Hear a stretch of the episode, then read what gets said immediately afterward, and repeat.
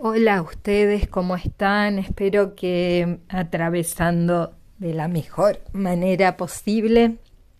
estos 51 días de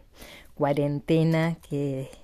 tenemos hoy, que es domingo y que es el día en que les estoy grabando este podcast. Este, evidentemente no nos es fácil para nadie. Eh, una de las cuestiones que hablábamos el otro día en la clase de Eddie era que se entrecruza el temor de lo que puede pasar, de, los contagios, la cuestión emocional de los distanciamientos, ¿no? de los afectos, eh, de el distanciamiento también de la vida habitual que llevamos y que ya estamos extrañando.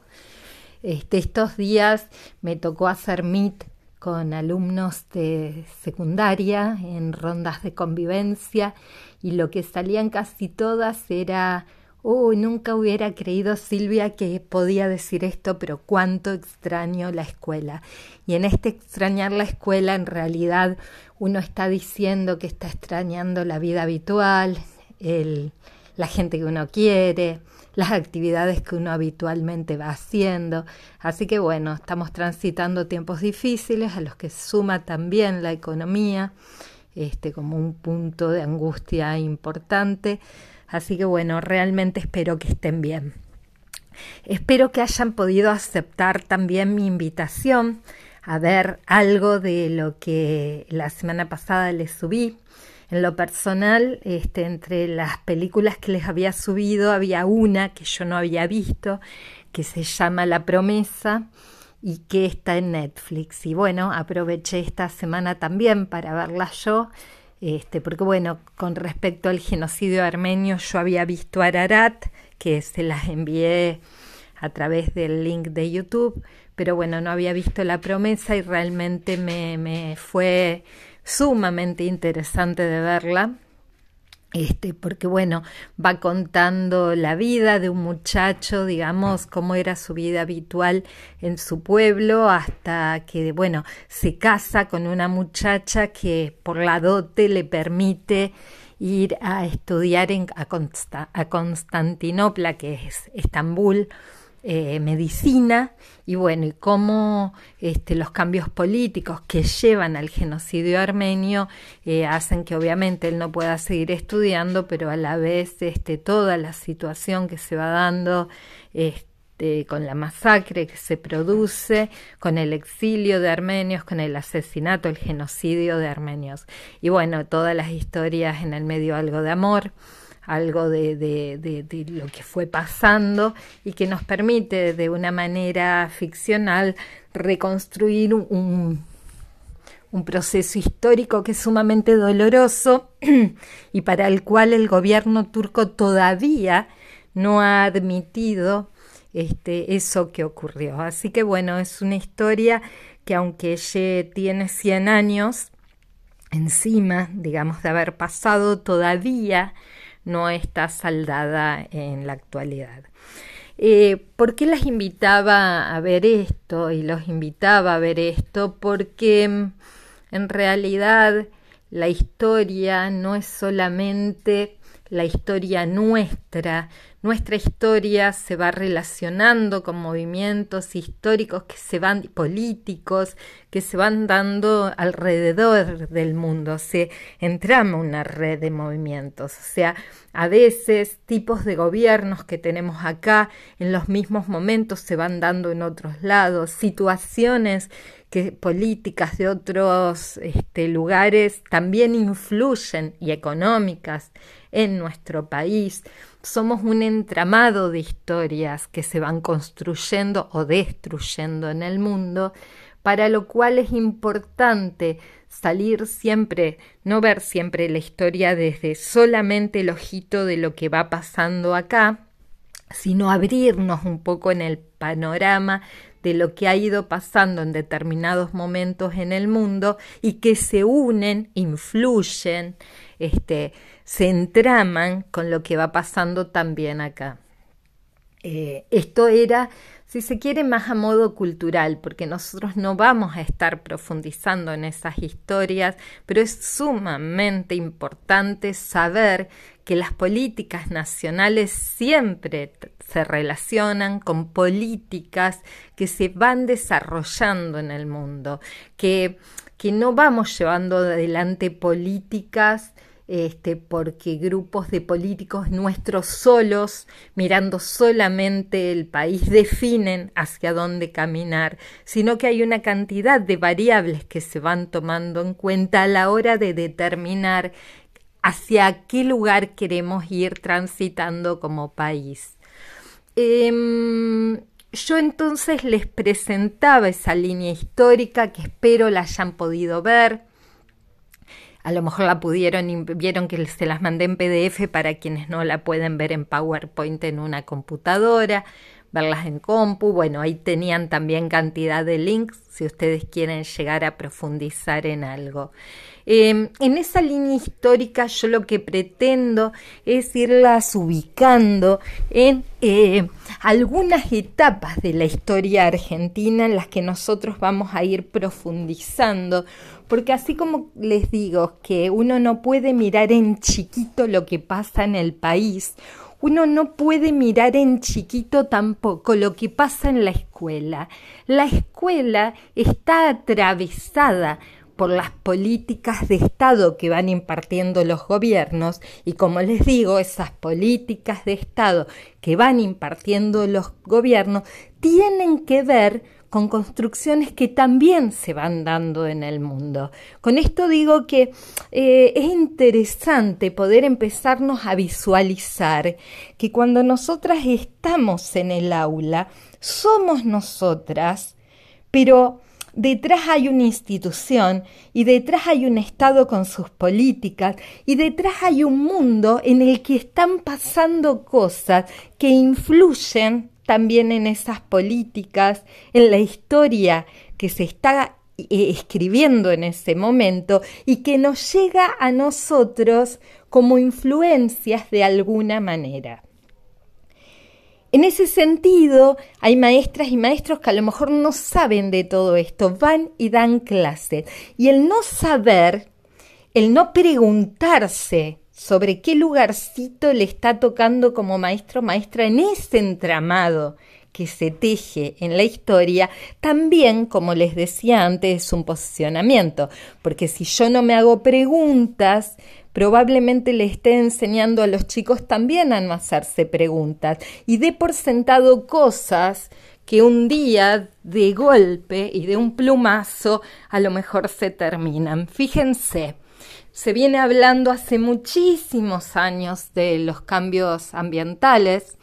el cambio climático. Los, ustedes eh, algunas estuvieron viendo el informe Kilsberg en, EDI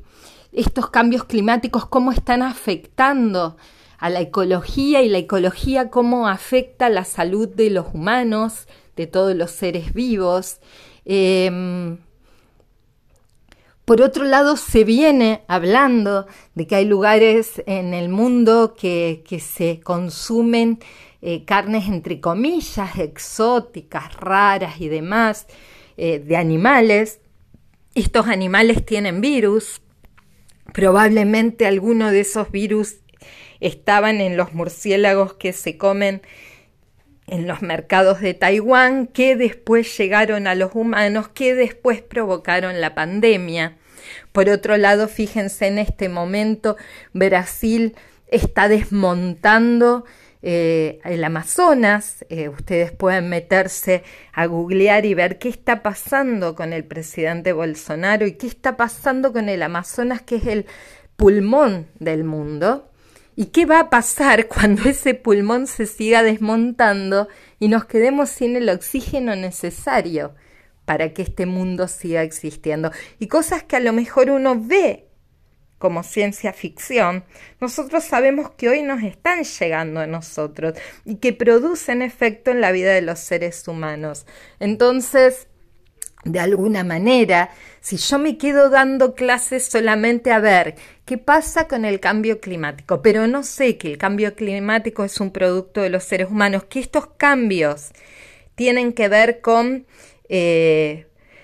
políticas de Estado, que además hay reuniones de líderes mundiales donde no se le pone freno finalmente porque hay intereses económicos que hoy están eh, presionando a los intereses que tienen que ver con la salud y la vida en la Tierra, para que algunas cuestiones que son contaminantes, que son agresivas para el mundo, que son agresivas para el ser humano, sigan existiendo, podemos cometer el error de estar trabajando cambio climático desde una manera sumamente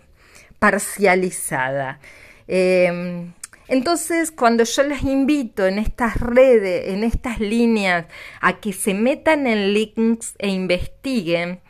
eh, les estoy ofreciendo por lo menos la posibilidad de que ustedes empiecen a investigar, sean buenas lectoras. No hay docente que pueda ser buen docente si no es un buen lector. No hay docente que pueda ser buen docente si no se mete en el mundo de lo cultural y mira películas y mira videos y, trata de acercarse a, informaciones para que la cabeza nuestra como docente se abra en una red de posibilidades que les podemos ofrecer a los chicos con saberes que nosotros como docentes vamos construyendo. Con esto les digo que un docente puede ir y dar clases con un manual de tercer grado.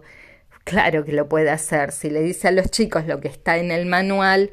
y los chicos aprenden lo del manual. Lo que les digo es que no debe ser, que el mundo es una red de relaciones y que detrás de algunas cuestiones que nosotros estamos enseñando a los chicos hay cuestiones que no aparecen en el manual, que no siempre las hacemos aparecer en el aula y que son importantes de irlas pensando para que este mundo no se, no se nos destruya prontamente. Eh, en ese sentido iban los links, en, la línea histórica va en el sentido de que ustedes puedan ir viendo cómo son los procesos históricos y cómo se entraman los de acá con otros, y además para que en lo lineal vean eh, a qué, qué, sucesos históricos grandes, obviamente no puse todos, fui rescatando en una línea que, que, les fui regalando para que puedan ir mirando la historia argentina. Antes de meternos en esa historia, me voy a quedar con esto que les hablo de los docentes. Cuando nosotras estamos en el aula, y yo vengo insistiendo con esto del posicionamiento, este posicionamiento docente que vengo diciéndoles es un posicionamiento que es político porque sueña una sociedad, porque sueña un tipo de ser humano al que quiere estar formando, una direccionalidad hacia la que queremos caminar, si ese es un posicionamiento crítico, es un posicionamiento de alguien que se informa, es un posicionamiento de alguien que reflexiona y es un posicionamiento de alguien que reflexiona en base a informaciones, pero que saca sus propias conclusiones. Acá también los docentes tenemos que aprender a ser críticos, tenemos que aprender a eh, poder leer lo que se dice y lo que no. Tenemos que aprender a leer que detrás de una información siempre hay intencionalidades. Tenemos que ver qué datos de la realidad avalan lo que otros dicen o escriben. Tenemos que ser grandes investigadoras para que ese posicionamiento que nosotros tenemos en el aula, para que ese posicionamiento al que las invitamos nosotros a los chicos a transitar junto a nosotros, sea un posicionamiento crítico, sabiendo que no siempre es el único. Esto también, y que es una construcción de la subjetividad que nosotras leemos, nos metemos en el mundo de las informaciones, de la cultura, eh, eh, investigamos y asumimos un posicionamiento, una direccionalidad hacia la que vamos a llevar a nuestros estudiantes, pero que es subjetiva. Y que esa subjetividad que tiene que ver con la mirada propia, que esperamos sea crítica, a la que los invitamos en el viaje del aprender a nuestros alumnos, deja también huellas en los alumnos.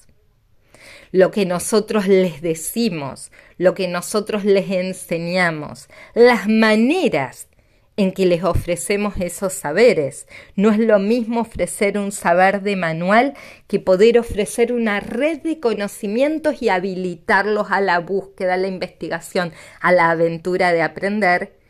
que ustedes les enseñen lo de manual, hagan la guía que ustedes les dan y ustedes le corrijan. Hay posicionamientos aún en lo didáctico que dejan huellas en los aprendizajes de los estudiantes. Esto que pareciera ser que es nada más que el vínculo que nosotros docentes les hacemos establecer con los estudiantes, a los estudiantes, con los saberes entre ellos y con nosotros, también es profundamente político. ¿Por qué? Porque deja huellas de subjetividad en ellos, de cómo van a mirar el mundo, de cómo se van a aproximar a los saberes, de cómo se van a relacionar con los otros, de qué sueños van a tener ellos para su vida y para la de los otros. Y obviamente esta subjetividad, si nosotros salimos del zoom de la mirada personal, nos permite ver que detrás de ella hay un mundo de relaciones políticas, económicas, de contexto histórico y social. Entonces, en la clase de hoy, la invitación va a ser a que lean ustedes un texto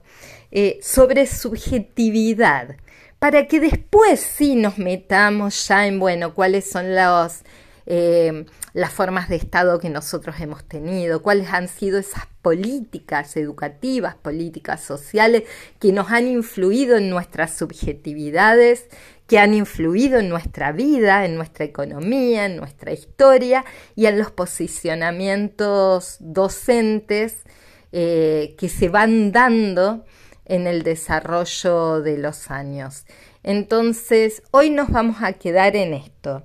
La subjetividad es profundamente política, está entramada, es un posicionamiento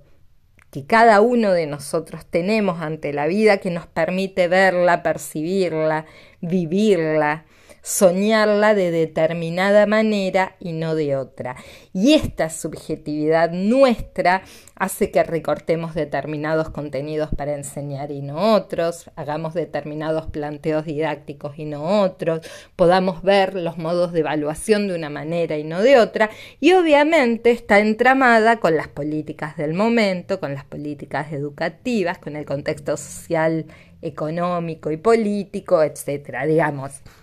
Hoy nosotros elegimos Classroom y en esta elección de Classroom eh, tiene que ver con el contexto histórico y también tiene que ver con las políticas educativas en las que se autoriza a las escuelas a funcionar con Classroom. Ahora después, cada uno de los docentes habilitamos el Classroom de distintas maneras, tenemos un acercamiento con nuestras estudiantes que es diferente, los planteos seguramente son diferentes de clase, a su vez la mirada que tenemos de la evaluación, las exigencias que les vamos presentando, el tipo de actividades que les vamos dando, tiene que ver con la subjetividad docente, o sea, tiene que ver con qué nosotras hemos ido construyendo, qué es bueno, qué es valioso para ustedes. Vamos a profundizar en este concepto de subjetividad. Entonces yo les voy a explicar ahora ya sí en forma escrita y dentro de, del classroom eh, qué van a hacer con la lectura que van a encontrar adjuntada a esta clase. Bueno, espero no haberles hecho mucho lío Em, porque bueno, les estoy hablando en este momento como si les estuviera hablando en la clase, no armé un papel para escrito que les voy leyendo, estoy tratando de imaginarme hablando con ustedes en clase y bueno, seguramente también cierro los ojos en este momento, imagino que estarían levantando la mano para hacerme preguntas. Entonces, además de lo que van a hacer con el texto sobre subjetividad, les pido también que en los comentarios de las clases me hagan todas las preguntas de aquello que ustedes quieran saber o no entienden de esto que les estoy explicando, eh, como si estuviéramos en clase. ¿Está? Un abrazo inmenso y las vuelvo a encontrar el lunes que viene.